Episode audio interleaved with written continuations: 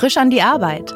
Ein Podcast von Zeit Online über die großen Fragen des Lebens und Arbeitens. Herzlich willkommen bei Frisch an die Arbeit. Heute zu Gast ist La Perla bei der Band Deichkind zuständig für die Bühnenshow und für das Visuelle. Mhm. Wie würdest du deine, deinen Job beschreiben? Magst du dich vielleicht einfach mal kurz vorstellen, was du genau machst, wenn du nicht eigentlich Musiker bist?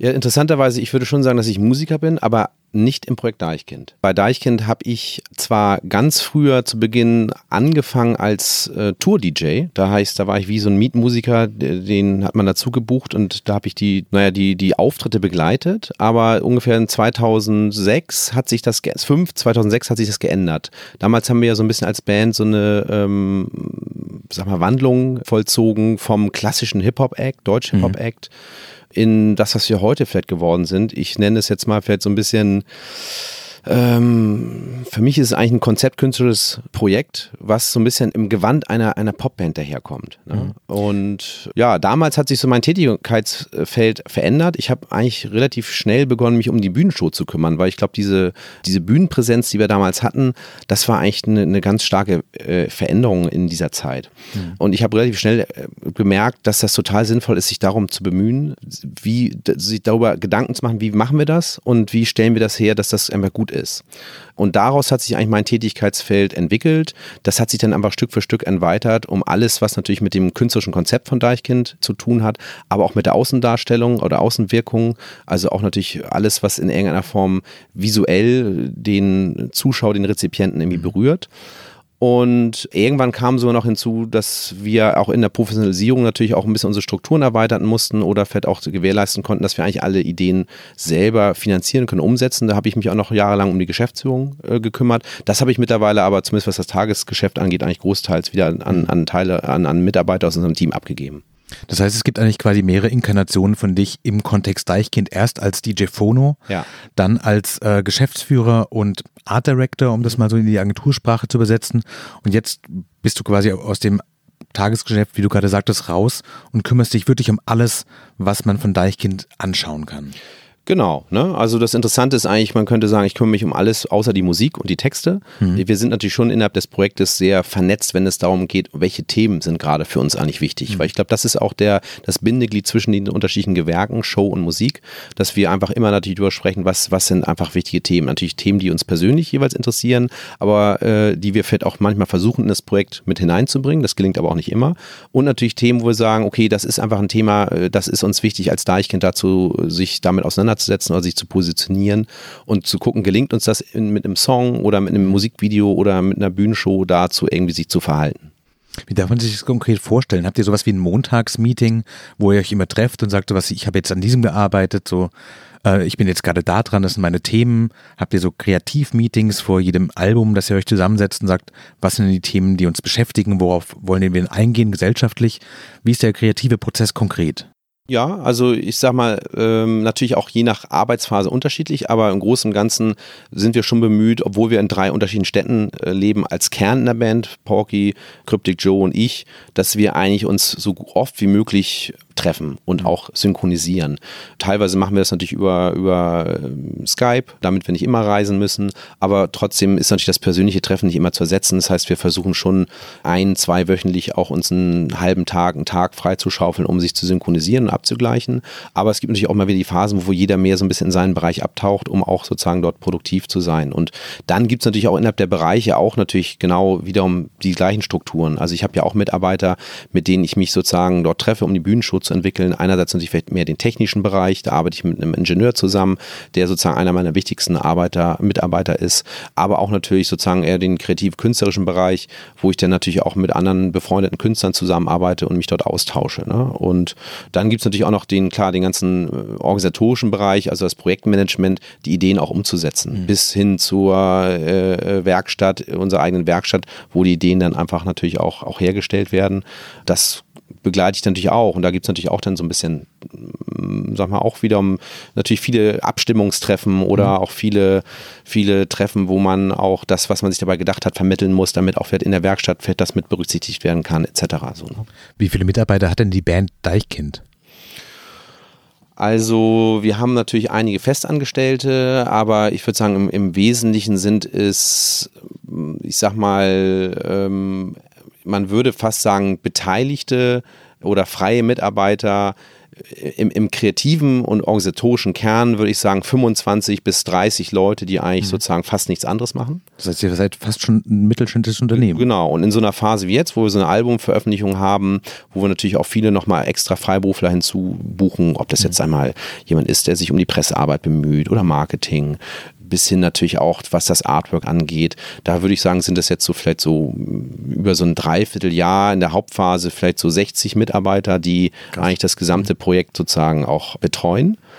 Und das muss man vielleicht nochmal unterscheiden vom Tourbetrieb. Wenn wir auf Tour sind, reisen wir gleich bei der nächsten Tour mit ungefähr 70 Mitarbeitern, die quasi mit uns mitreisen mhm. und die eigentlich dafür sorgen, dass in der jeweiligen Stadt das Konzert eigentlich auch so stattfinden kann in der Qualität, mhm. wie, wie wir uns das wünschen.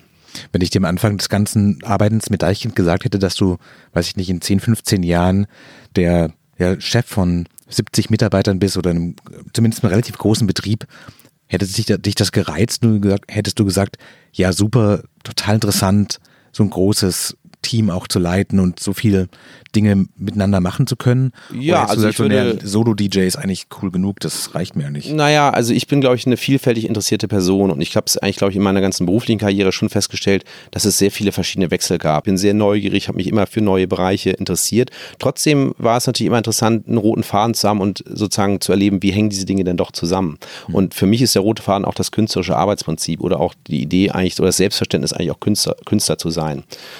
Und so gesehen kann ich auch sagen, dass das selbst sich mit dem Bereich von Geschäftsführung, Unternehmertum auseinanderzusetzen, ist für mich letztendlich auch Forschungsarbeit, die eigentlich sozusagen Input für die künstlerische Arbeit mhm. auch generiert. Ne? Und so gesehen habe ich es eigentlich auch eher spannender gefunden oder auch selber so gedacht, dass ich als Künstler Firma spiele nicht, dass ich selber in meinem tiefen Herzen sozusagen aus voller Überzeugung mhm. Unternehmer bin, weil wir das, sag mal, Verwertungs, in, in, in einer Verwertungslogik zu denken oder einfach auch nur die, die Motivation zu haben, Geld zu vermehren, äh, finde ich einfach relativ sinnbefreit. Ne?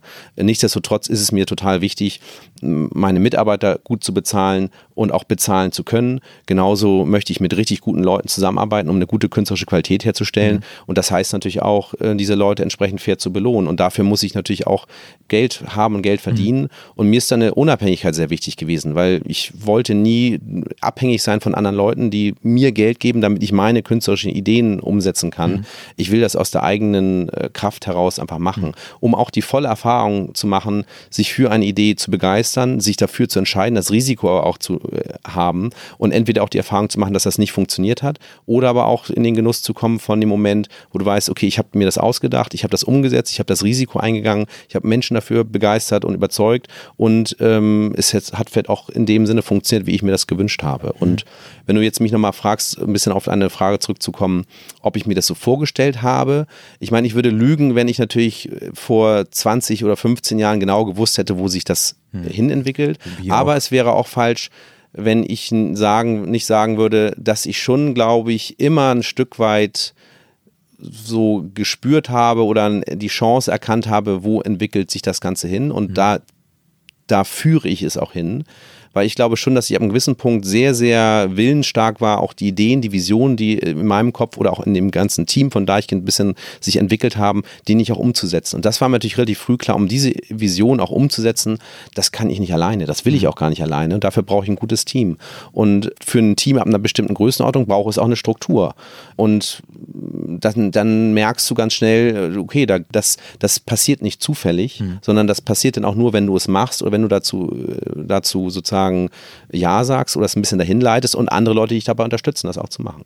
Gibt es manchmal Momente, wo du nachts wach liegst und merkst so, ich habe jetzt aber auch ganz schön viel Verantwortung, wenn jetzt diese Ideen so nicht klappen, da hängen einfach Leute dran, die ihre Miete bezahlen. Ja, absolut. Und das fällt dir auch wichtig und ich glaube, das ist auch etwas, wenn ich so ein bisschen als Unternehmertum so ein bisschen meinen Blick habe auf, auf, auf andere Unternehmer, dass das, äh, ich manchmal den Eindruck habe, dass das bei anderen Unternehmern nicht so ausgeprägt ist. Mhm.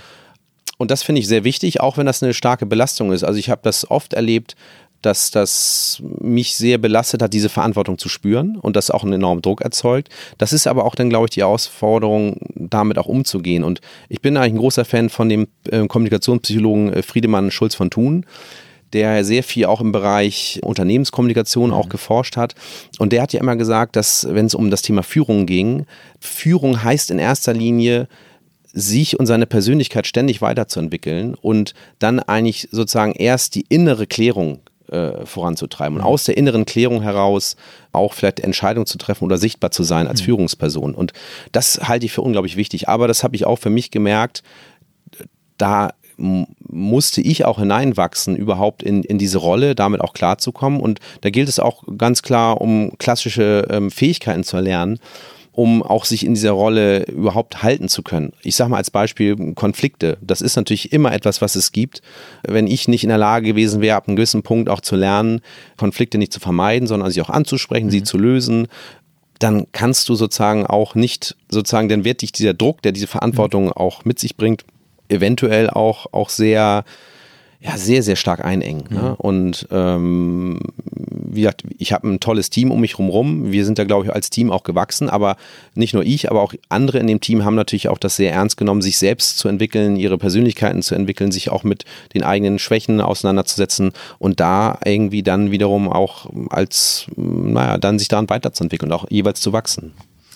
Wenn du auf deine Arbeit bei Deichkind guckst, gibt es ja Tage, von denen du sagst, es sind eigentlich meine liebsten Arbeitstage, also entweder live auf Tour zu sein oder das ganz Neue zu entwickeln oder der Punkt, wenn man merkt, aus der Idee wird konkret was. Also, was sind die Tage, wo du rausgehst und sagst, es war ein super guter Arbeitstag? Unterschiedlich, aber ich sag mal, damit es nicht zu ausufernd ist, ich, ich erlebe schon natürlich dass es viele Tage gibt, wo die Arbeit sehr abstrakt ist. Mhm. Das heißt, ich arbeite meinetwegen drei Jahre an einer Bühnenshow, äh, äh an etwas, was ich mir nicht nur vorstellen kann, was nicht sichtbar ist. Mhm. bis es dann wirklich auch auf dem Punkt ist. Und natürlich ganz besondere Tage sind zum Beispiel die Sachen, wo das zusammengesetzt wird, ne? die einzelnen Komponenten. Also meistens haben wir dann sozusagen kurz vor der Tour mehrere intensive Tage, wo eigentlich alle einzelnen Komponenten, Choreografie, Bühnentechnik, Bühnenbild, Requisiten, Licht und Ton zum ersten Mal zusammenkommen mhm. in der Form. Und das ist natürlich das sind die Tage, die wirklich am anstrengendsten sind, am komplexesten. Aber ähm, das sind natürlich auch die Tage, in denen ich mich äh, eigentlich total sozusagen sehr intensiv spüre, mhm. weil ich sozusagen eigentlich wie das Netz, die Spinne im Netz da bin mhm. und alle Fäden ziehen kann und gleichzeitig eigentlich auch das, wofür ich lange gearbeitet habe, was sehr abstrakt ist, wirklich so vor meinem Auge entsteht. Und das ist natürlich eigentlich mit so das Tollste, äh, gleichzeitig aber auch das Anstrengendste mhm. überhaupt. Ja. Also wenn du dich entscheiden müsstest zwischen, der Tag ist eher so ein bisschen gediegen und vielleicht Tendenz langweilig und zu schnell und eher überfordernd, welchen Tag würdest du nehmen? also wahrscheinlich vor ein paar Jahren hätte ich sozusagen letzteres genommen, die Überforderung. Ich bin aber auch natürlich ganz glücklich, dass meine Tage heutzutage vielleicht im Wesentlichen äh, auch äh, strukturiert und äh, mhm. entspannt sind. Das ist aber, glaube ich, auch ein wichtiger Lernprozess. Ich bin auch älter geworden. Ich habe nicht mehr die körperliche und äh, seelische Kraft wie vor zehn Jahren mhm. äh, in einigen Bereichen. Äh, und das ist auch gesund und vernünftig, darauf zu achten, wo sind meine, meine Grenzen, wo sind meine Kraftreserven und wann zapfe ich die an und wann äh, schaffe ich auch einfach durch bessere Planung und, und bessere, äh, durch Erfahrung einfach auch mir das, die gesamte Strecke gut einzuteilen. Mhm. Ne? Das ist ja so ein bisschen vielleicht, ja, wirklich wie so ein Marathonlauf, äh, so eine drei Jahre äh, und naja, ich, ich glaube, das macht einfach auch mehr Spaß, da nicht ständig an seine Grenzen zu kommen. Mhm. Auch wenn ich das nicht scheue oder ich merke, dass auch seinen Reiz hat, diese, diese Tage. Mhm. Das gleiche ist sowas wie ein Videodreh, wo du natürlich einen Drehtag oder zwei Drehtage hast, wo ganz viel Vorbereitung so kulminiert in so zwölf Stunden pro Tag und du weißt auch, okay, du hast einerseits diesen, diese, das ist wie so, ein, wie so, ein, so, so eine Weggabelung und der eine Weg ist so ein bisschen, ja, da sind noch 40 andere Leute, ich kann mich hier so ein bisschen mittreiben lassen, das wird bestimmt gut, wir haben gute Ideen, so aber auch die Gefahr, okay, vielleicht wird es kommt doch nicht so richtig Zug rein. Der andere, andere Weg ist, okay, ich nehme jetzt das Ruder in die Hand und ich sorge mit dafür, dass das hier ein richtig gutes Video wird und ich hänge nicht schlaff auf dem Stuhl rum, sondern ich gucke, ob ich noch was mhm. machen kann und bringe diese Energie rein. Und das ist, glaube ich, schon etwas, was ich auch, auch liebe oder wo ich früh gemerkt habe, wenn du diese Energie reinbringst, dann kann es etwas werden. Und, und äh, natürlich kann es unterschiedliche Leute sein, die Energie reinbringt, aber äh, ich verlasse mich nicht darauf, dass andere diese Energie mhm. aufbringen. Deshalb mache ich es, so gut ich es kann oder wenn ich es kann. Auch wenn es natürlich immer Tage gibt, äh, wo ich auch schlaff schlaff bin und, und das man nicht aufbringen kann. In dieser ganzen Verantwortung und diesem Gefühl, dass der eigene Anteil, der, dem die Möglichkeit eben sich selbst als Turbo auf so ein Projekt zuzuschalten, wie schwer fällt es dir dann auch Stopp zu sagen? Das habe ich richtig lernen müssen. mittlerweile, glaube ich, habe ich das sehr gut integriert. Aber das kann ich schon sozusagen wirklich auch ein bisschen aus früheren Jahren, wo das nämlich überhaupt nicht gut gelingt. Mhm. Ne? Wo das eigentlich sozusagen darum geht, den Motor richtig auf Drehzahl zu bringen, aber der Motor natürlich auch nicht mehr runterfahren mhm. kann, weil das natürlich sehr konträre Zustände sind. Mhm. Ne? Und ich will auch das gar nicht missen, diese Erfahrung, diese Zeit weil ich weiß natürlich auch, dass das natürlich auch eine unglaubliche Kraft entfalten kann. Aber natürlich habe ich auch gelernt, es ist natürlich auch, geht ja nicht um mich dabei, es geht auch um ein Projekt und es gibt da eine Verantwortung und es geht auch darum, alle mitzunehmen und auch alle mhm. gesund zu halten. Ne? Ähm, und auch zu gucken, wo ist jetzt hier sozusagen der Energielevel der ganzen Gruppe und klar kann ich ein bisschen was einspeisen, aber es nützt auch nichts, wenn ich da irgendwie hochmarschiere, als gibt es keinen Morgen und da irgendwie äh, fünf Leute äh, werden da mir an der Leine hochgeschleppt und können nicht mehr so. Ne? Mhm. Und das ist, glaube ich, auch einfach ein Lernprozess. Ja. Bist du dir selbst ein guter Chef? Bin ich mir selbst ein guter Chef? Das ist eine interessante Frage, die natürlich auch eine gewisse Komplexität in sich birgt. Und ich würde sagen, dass ich zumindest, glaube ich, in dem Bereich wirklich viel dazugelernt habe und mhm. auch eigentlich sehr, sehr glücklich bin um diese Erfahrung. Wobei ich auch sagen müsste, selbstkritisch, dass es bestimmt Phasen gibt, wo ich diesem Anspruch in dieser Aussage nicht ganz gerecht mhm. geworden wäre. Lobst du dich selbst genug? Also bist du so, merkst du auch so sagen, das hat, das hat jetzt gut funktioniert und kannst du auch zufrieden in Feierabend gehen? Ja, interessanterweise glaube ich, das ist nämlich auch ein interessanter Punkt dabei. Vielleicht auch so eine Art Selbstwertschätzung oder Selbstliebe, mhm. vielleicht könnte man auch sagen. Also sozusagen, äh, weil das sozusagen auch selbst zu entwickeln und auch mit sich selbst zufrieden zu sein oder sich zu loben, das ist, glaube ich, schon auch, auch wichtig, wenn es natürlich auch nicht umkippen darf in, ich sag mal, eine Selbstverliebtheit. So ne? Narzissmus. Eine, eine, eine, Narzissmus. Aber ja, ich glaube, das ist, es ist auch gesund, das bis zu einem gewissen Grad zu tun. Und ich wünsche es natürlich auch jedem, dass er sich selbst irgendwie annehmen kann oder auch selber sich auch loben kann. Ne? Du hast dich ja quasi als Karriere, wie du selber vorhin gesagt hast, für Kunst und Musik entschieden. Haben sich denn die Hoffnungen, die du am Anfang hattest, die an dieser Entscheidung dranhingen, haben die sich für dich erfüllt? Also ich habe neulich so ein bisschen drüber nachgedacht, dass ich, glaube ich, wirklich total zufrieden bin, wenn ich gucke, wo ich jetzt gerade bin. Hm. Und ich glaube schon, dass ich natürlich total andere Vorstellungen hatte, äh, als ich, glaube ich, so im, im Teenageralter vielleicht wirklich eher so ein bisschen naiv auch dachte, ich, ich will Popstar werden. Hm. So was das überhaupt bedeutet. Ne? Ähm, klar, damals war ich jung und unerfahren und in der Kleinstadt groß geworden. Hm. Und das war natürlich auch äh, unmöglich, da irgendwie so wirklich zu antizipieren, wie wird das denn irgendwann mal. Aber ich habe zumindest, glaube ich, was für mich immer ein sehr guter Kompass eigentlich gewesen ist, ist einfach meine Leidenschaft. Also ich glaube, ich habe eigentlich kaum jemals darüber nachdenken müssen, was ich eigentlich machen will, sondern ich habe eigentlich immer sehr, sehr starke Leidenschaften gespürt und bin denen einfach nachgegangen. So ein bisschen so, als ob ich da gar nicht drüber nachdenken musste. Mhm. Ne? Und also wirklich ganz klassisch, die Berufung hat dich zum Beruf geführt. Ja, so, ne? Wobei ich auch interessant finde, was nicht heißt, dass nicht auch manchmal die eine Leidenschaft sich verändert und, mhm. und dann eine neue vielleicht dazu kommt. Oder es auch mal eine Phase gibt, das erlebe ich vielleicht auch jetzt eher gerade, wo ich so ein bisschen merke, ah, okay, wo, wann und wo kommt die nächste Leidenschaft, wo zieht es mhm. mich wieder hin? Ne? Ähm, manche Sachen sind dann vielleicht einfach auch auserzählt oder ausgelebt. Aber das finde ich auch, glaube ich, für so einen Künstler, also das kenne ich einfach aus diesen künstlerischen Prozessen relativ, dass das sehr normal ist, dass, dass es auch da so eine Phasen gibt, die es auch gut sind, mal auszuhalten und nicht sofort aus blinden Aktionismus irgendwas mhm. zu machen, sondern lieber dann auch mal zu warten, wo kommt der nächste Sog her, wo mhm. zieht es mich hin, was interessiert mich persönlich, weil das finde ich schon ähm, für mich einfach sehr einfach zu spüren, dass mir das sehr einfach fällt, mich zu motivieren, wenn ich irgendwie Sinn in etwas drin erkenne mhm. oder mich eine Leidenschaft irgendwo auch hinzieht und es natürlich auch umso schwerer schwerer ist, irgendetwas zu machen, was mich überhaupt nicht interessiert oder wo ich auch keine Leidenschaft für hätte. Mhm. Du hast dich ja quasi als Karriere, wie du selber vorhin gesagt hast, für Kunst und Musik entschieden. Haben sich denn die Hoffnungen, die du am Anfang hattest, die an dieser Entscheidung dranhingen, haben die sich für dich erfüllt? Nee, überhaupt nicht. Also ich, das Interessante war, das ist eine ganz schöne Anekdote, dass ich glaube ich, schon so mit 14 angefangen habe, natürlich Musik zu machen und DJ mhm. zu sein. Und das natürlich so eine ganz naive Vorstellung gab, sozusagen, das macht mir Spaß, das, da, davon will ich irgendwie leben. Aber ich glaube sozusagen, weil ich auch aus einem relativ bürgerlichen Haus komme, wo jetzt vielleicht sowas, äh, eigentlich die Vision, sich selbstständig zu machen oder Künstler zu werden, die, die kommt da ja gar nicht vor. Mhm. Deswegen habe ich da auch keine Vorbilder gehabt oder keine Inspiration, dass das überhaupt gehen könnte. Eher so eine vage Idee, ich will das, ich will auch nichts anderes machen. Aber ich weiß schon, dass ich so mit 17, als das natürlich schon so klar war, okay, das Abi steht jetzt irgendwann so äh, vor der Tür und was ist denn dann eigentlich? Da habe ich natürlich schon auch gemerkt, ja, was mache ich denn jetzt eigentlich wirklich beruflich? So, da gab es ein bisschen so Realitätsabgleich und dann habe ich natürlich eine Zeit lang gedeckt, hm, okay, vielleicht, vielleicht studiere ich so auf die Tontechnik oder äh, Mediengestalt. Da gab es auf einmal so ganz neu so einen Berufsweg. Das, das, das schien mir vielleicht könnte das ein guter Weg sein, das dieses das zu verbinden. So, quasi ein Kompromiss zwischen dem bürgerlichen und dem künstlerischen. Irgendwie so. Und dann habe ich aber das Interessante war, ich habe damals Basketball gespielt und da gab es einen sehr, ein bisschen älteren, der war schon nach Hamburg gegangen und der kam dann mal für ein Wochenende wieder nach Rendsburg auf einer Party, habe ich ihn getroffen und die habe ich so ein bisschen davon erzählt, so, dass das so ungefähr mein Weg sein könnte. Fährt so Mediengestalter, eine Ausbildung. Und der meinte, was, mach das bloß nicht, das ist der letzte Scheiß, ich mach das hier, äh, da musst du nur Kabel tragen und, und, und äh, Kaffee kochen. Es, ich sag dir genau, wie du es machen musst. Es gibt dieses eine Buch, das musst du lesen, das haben sie alle gemacht. Der Tobi, das Buch, Fettes Brot, die haben sich einfach das Buch gekauft, das gelesen, dann haben sie einfach, sind sie einfach Künstler gewesen. Und dann war es für mich mit der Aussage eigentlich völlig klar, ja, das ist ja eigentlich das, was ich machen will. Und dann bin ich wirklich ganz naiv, das war am Samstag, Montag in die Coburgsche Buchhandlung gegangen. Ich, haben sie das Buch? Nee, können wir bestellen. Okay, wann kommt das? Mittwoch. Ich bin Mittwoch hingegangen, habe das durchgelesen und ich hatte eigentlich dann am dem Moment auch überhaupt gar keinen Zweifel mehr, dass ich das einfach so machen will. Ne?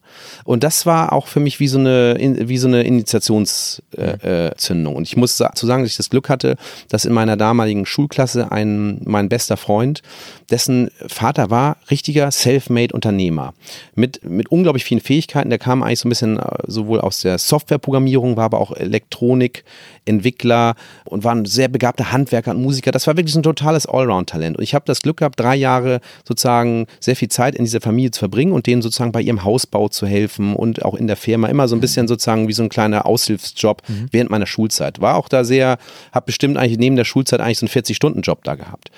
Und ich habe in dieser Familie unglaublich viel gelernt, weil mir A, das Vertrauen zu, ausgesprochen wurde, du kannst ja alles machen. Ne? Und gleichzeitig wusste ich, ich kann jederzeit zum Vater hingehen und fragen, ich weiß nicht, bin ich sicher, wie das geht, wie mache ich das? Mhm. Und das Prinzip, es gibt hier die Aufgabe, du musst die lösen und such dir selber die Möglichkeiten, wie das geht. Du kannst mich fragen oder kannst es probieren. Wenn man in die Hose geht, nicht schlimm, machen wir es neu. Das war für mich so ein ganz zentrales Lernprinzip und ich würde sagen, das war eigentlich meine Ausbildungszeit, weil ich habe nie eine klassische Ausbildung genossen. Mhm. Aber wenn du mich fragst, war das einfach die wichtigste Zeit, wo ich einfach unglaublich viel gelernt habe und dann eigentlich diesen Mut und diese Zuversicht eigentlich mit nach Hamburg genommen habe, ohne eine Ausbildung dahin zu gehen, sagen, ich gehe dahin, ich baue mein eigenes Studio. Ich habe habe ein Vertrauen in meine Fähigkeiten. Ich habe auch ein paar meiner Fähigkeiten hier schon auch entwickelt und ähm, das gibt mir die Zuversicht, hier einfach diesen Schritt zu machen. Ohne Boden oder einen doppelten Boden.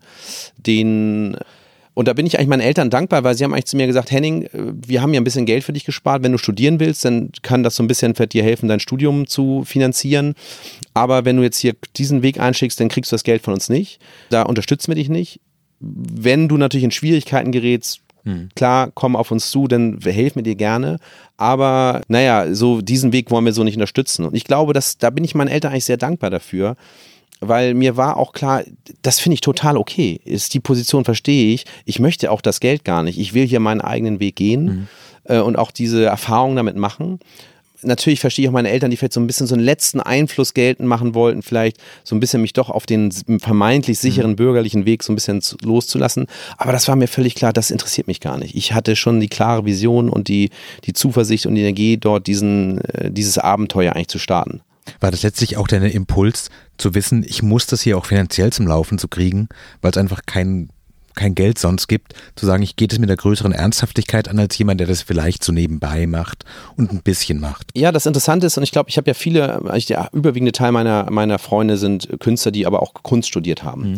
Und das ist eigentlich oft ein Thema äh, oder was ich auch beobachtet habe, dass natürlich ähm, vielleicht viele auch an diesen Kunstuniversitäten, da geht es überhaupt nicht um Verwertungslogik mhm. und nur um die Inhalte, was ich natürlich auch sehr schätze oder auch wichtig finde für die Positionen, die rauskommen. Aber ich glaube, ich habe sehr früh sozusagen eigentlich in mein, meinem Weg lernen müssen, dass ich mich selbst finanzieren muss mhm. äh, und keine Gelder kriege, ich kriege keine Subvention, ich kann nicht auf Stipendien hoffen, ich finanziere das selber.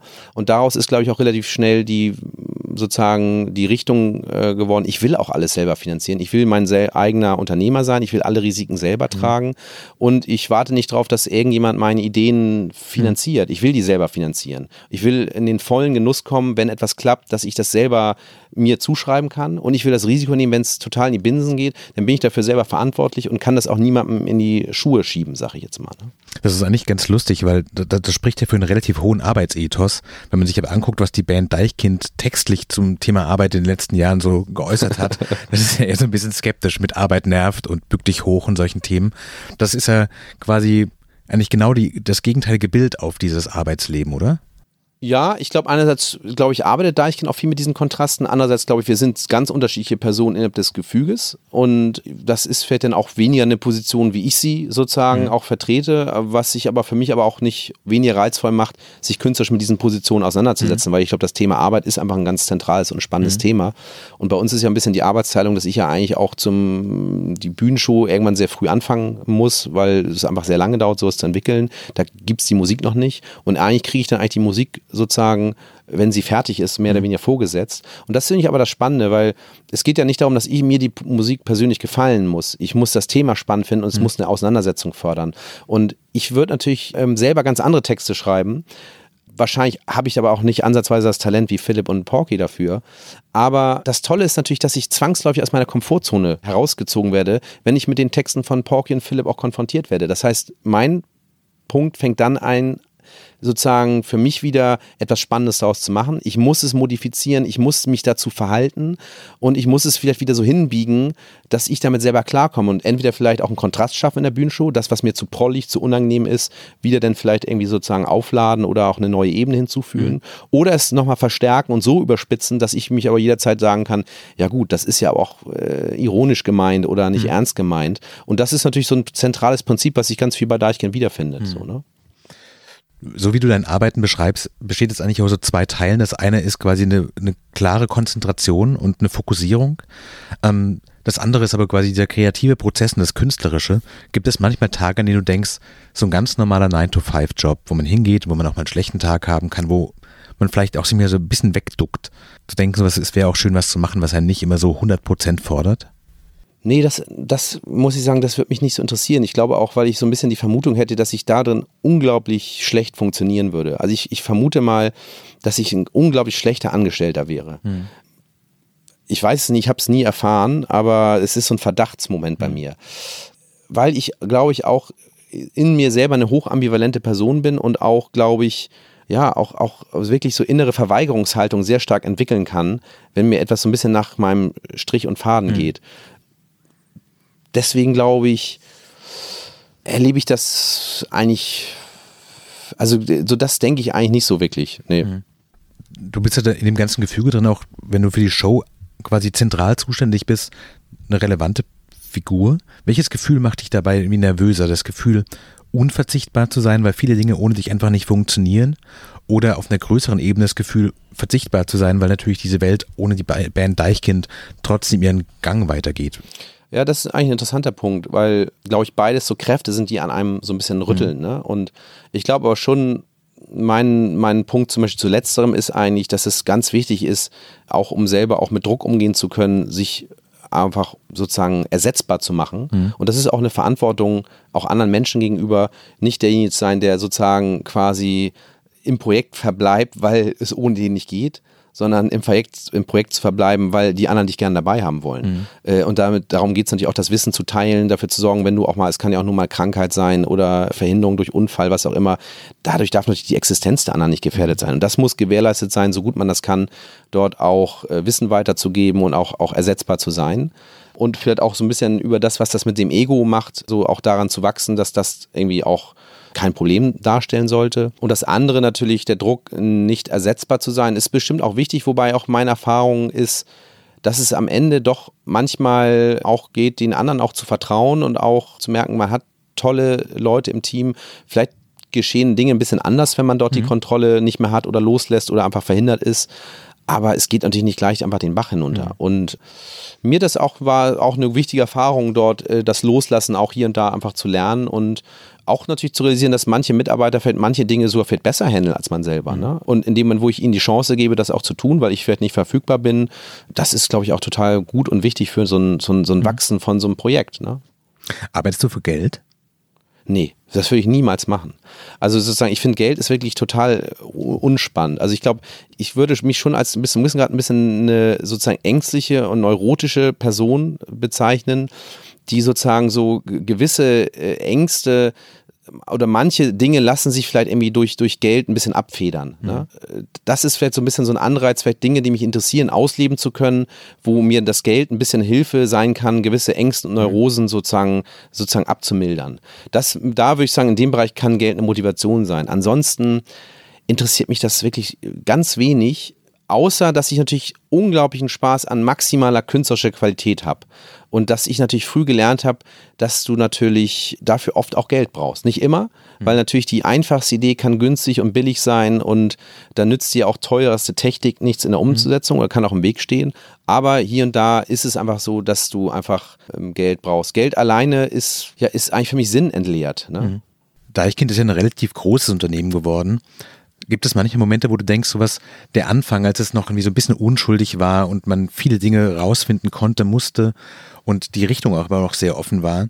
Hast du eine Sehnsucht nach dieser Einfachheit? Nee, ich merke eigentlich eher, dass mich Komplexität total fasziniert, weil ich glaube, dass das auch sozusagen so wie mein Gehirn aufgebaut ist und wie ich mich selber wahrnehme, auch als so ein bisschen, wie hatte ich schon gesagt, so ein bisschen ambivalente Person oder auch eine Person mit unterschiedlichen Persönlichkeitsanteilen, dass ich auch in diesen Gefilden so ein bisschen mich mehr zu Hause fühle oder mhm. das auch mehr meinem Wesen entspricht. Aber ich glaube, wenn ich diesen Drang nach der Einfachheit hätte, dann würde ich auch sagen, das lässt sich ja wieder herstellen. Also ich mhm. glaube, es ist ja so ein bisschen nicht alles immer nur eine Einbahnstraße im Leben. Und ähm, auch sich vielleicht als Projekt, als Firma wieder zu verkleinern oder einen anderen Weg einzuschlagen, das, den Mut muss man, glaube ich, haben, wenn einem das wichtig ist.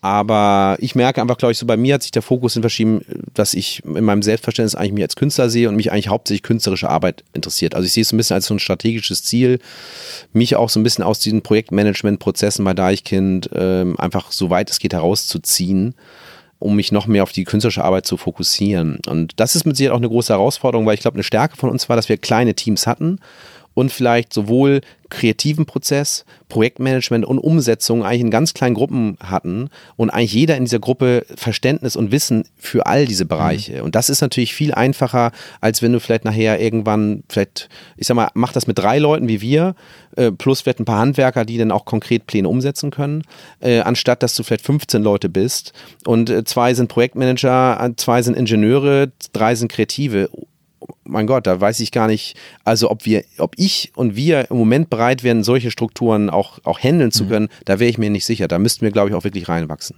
Worauf freust du dich mehr auf jetzt die anstehende Phase mit Album und Tour und hohe Intensität oder mehr auf den ersten Tag, wenn wieder Ruhe ist und frei ist und du weißt, ich bin mein eigener Herr und keiner ruft mich an? Ein bisschen auf Letzteres. Ja.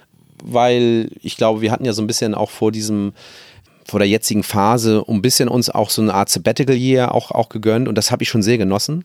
Auch als neugieriger Mensch rumzureisen, sich wieder mit neuen Dingen zu beschäftigen, neue Interessen zu entwickeln und auch so ein bisschen Kontemplation irgendwie äh, zu erleben mhm. und zu genießen.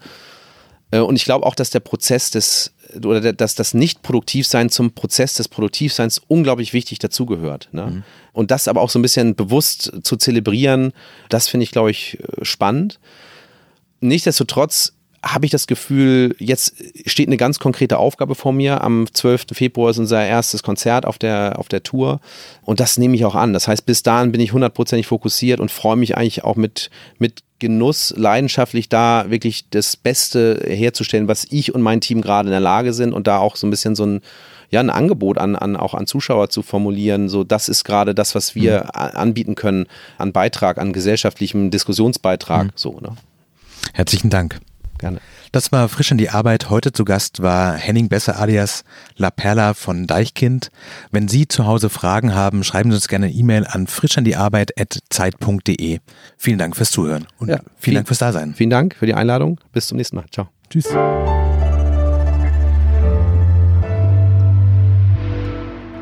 Frisch an die Arbeit, ein Podcast von Zeit Online. Konzipiert und moderiert von Leonie Seifert und Daniel Erck. Produziert von Maria Lorenz, poolartists.de.